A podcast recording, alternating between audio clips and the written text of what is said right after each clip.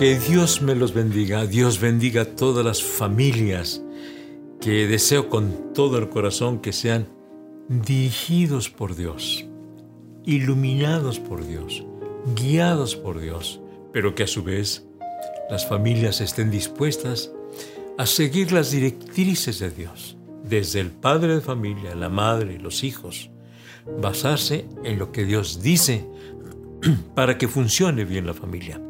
Por eso, en todo este mes de marzo vamos a estar hablando sobre la familia y en esta semana quiero hablarles sobre los fundamentos bíblicos de la familia, los fundamentos bíblicos de la familia. Y en primer lugar quiero decirles que la familia es idea, diseño y creación total de Dios y no del hombre. Dice Génesis capítulo 2, versículos 18 y 22. Y dijo Dios, no es bueno que el hombre esté solo, le haré ayuda idónea para él. Y de la costilla que Jehová Dios tomó del hombre hizo una mujer y la trajo al hombre. No es bueno que el hombre esté solo. O sea que el hombre solo no es bueno que esté así. Dios quiso darle una compañera idónea, su esposa, una compañera idónea, adecuada. Ese fue el plan de Dios. No fue un invento humano. Hombre y mujer. Hombre y mujer. Nada más. Eh, si nosotros acatamos las directrices de Dios, seguramente nos irá bien. Nos irá bien. Así que lo primero que tenemos que dejar bien establecido y bueno, de mi parte yo lo acepto ampliamente yo lo invito para que esto lo acepte, de que la familia es un diseño de Dios, es un plan de Dios, es una institución de Dios, la familia. Papá, mamá e hijos, pero así, en, ese, eh, eh, en esa forma. Papá, mamá, hijos. Y entonces, eh, aceptar que es un fundamento bíblico, es decir, un fundamento que Dios estableció, de que, Dios, de que el hombre no estuviera solo. Eh, a mí me gustan mucho los árboles, las, eh, la vegetación, me gusta muchísimo, los arroyos, me encantan, disfruto mucho cuando he llegado a ir a, la orilla de un arroyo y que escucho el, el canto del arroyo, eso me trae mucha tranquilidad, mucha paz. Me, encanta mucho. Las olas del mar también. Entonces, imagínese usted en un paraíso, árboles frutales, cuatro ríos pasaban por ese, por ese Edén donde Dios puso a Adán. Este Edén estaba ubicado en donde se unen, o sea, en el delta de los ríos, Éufrates y Tigris, muy cerca de lo que ahora se conoce como Irak. Muy cerca de ahí está ese, eh, estuvo ese lugar, ¿verdad? El Edén, un lugar maravilloso. Y luego que los animales no eran feroces. Así que Adán convivía con todos, leones y leonas, y eh, tigres, eh, de, todo, ¿no? De todo, de todo, todo. No eran feroces. Y comiendo de los árboles este, eh, que Dios puso ahí en ese huerto y tomando del agua limpia, sin ninguna contaminación. Así que diría, diríamos tú y yo, ah, qué hermoso como para vivir allí. Sí, para vivir allí, pero no solo. Adán estaba solo. Así que con toda la belleza de la vegetación, con toda la belleza de ese eh, paraíso, no era bueno que estuviera solo el hombre. Le hacía falta un ser semejante a él. Un, un ser idóneo, una mujer idónea que fuera este, válgame la expresión, la contraparte de él, pero a la vez el complemento de él. No es bueno que el hombre esté solo.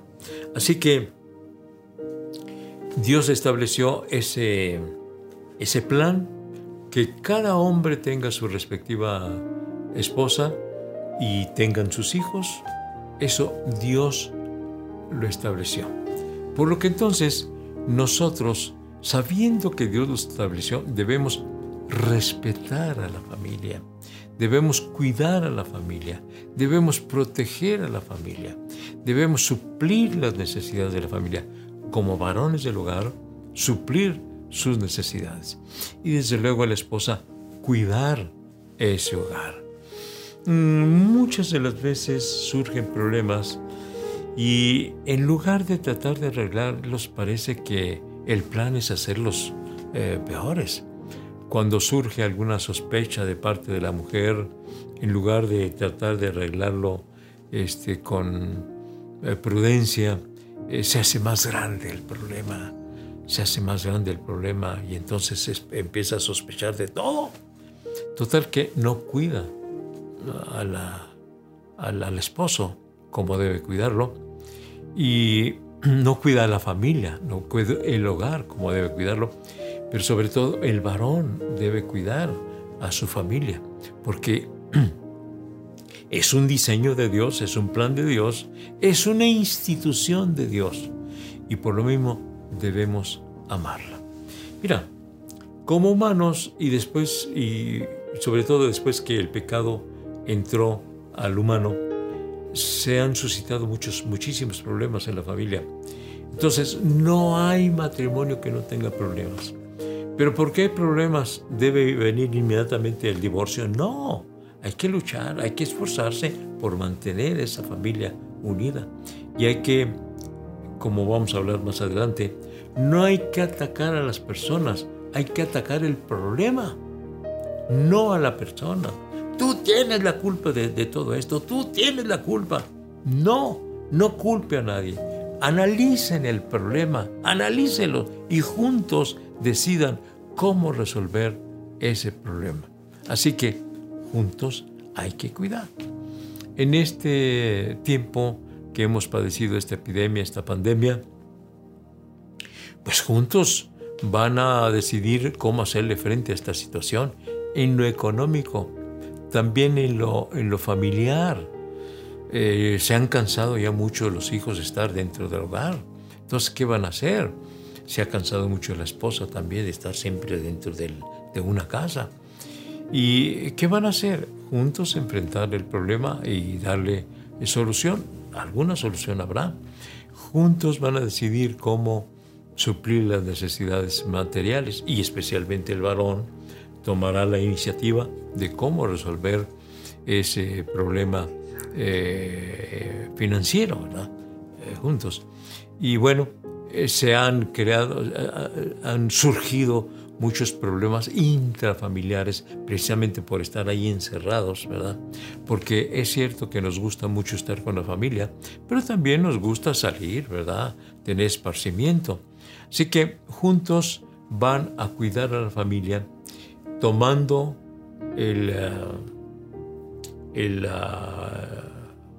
el, primer lugar, eh, es decir, haciendo punta, como dice, el varón, ¿verdad? El varón, el, jefe del hogar, el, que lleva la autoridad, debe de, tomar la iniciativa para resolver estos problemas, sabiendo que hay que cuidar a esa familia. No es de que no, ya dejo esta mujer y busco otra mujer y hago otra familia. No, Señor. No, Señor. Hay que cuidar a esa familia. No es bueno que el hombre esté solo. Por lo tanto, no debes abandonar a tu familia y andar un tiempo solo y luego eh, tener otra familia. No, no, no, no, no, no, no. Es muy valiosa la familia y se debe de cuidar porque es un diseño de Dios es un plan de Dios, es una institución de Dios. Vamos a orar por todas las familias en este momento y vamos a pedir por el jefe del hogar, que el Señor le dé la sabiduría que le dé la prudencia, que le dé la gracia para dirigir ese hogar. Y tú, esposa, pues también estar dispuesta a someterte a la autoridad de tu esposo, sabiendo que Dios así lo estableció, que el hombre es la cabeza de la mujer, así como Cristo es la cabeza de la iglesia. Pero claro, la recomendación al hombre es debes amar a tu mujer como Cristo amó a la iglesia. Vamos orando.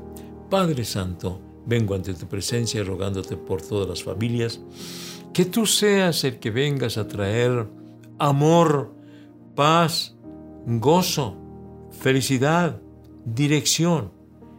Que en todo momento tu gracia les asista, que tu Santo Espíritu les ilumine para dirigir a su familia. Señor, tú deseas que las familias se sometan a ti y tengan, Señor, el éxito de acuerdo con tus planes, con tus propósitos, no de acuerdo a las ideas humanas, pero de acuerdo a lo que tú estableciste. En tus manos te los estoy encomendando, Señor. Bendice a cada una de las familias, protégelas, suple sus necesidades espirituales, sus necesidades materiales, sus necesidades mm, sociales. Señor, en el nombre de Jesucristo lo estoy rogando. Gracias, Señor. Tu nombre sea grandemente glorificado. Amén. Amén, amén.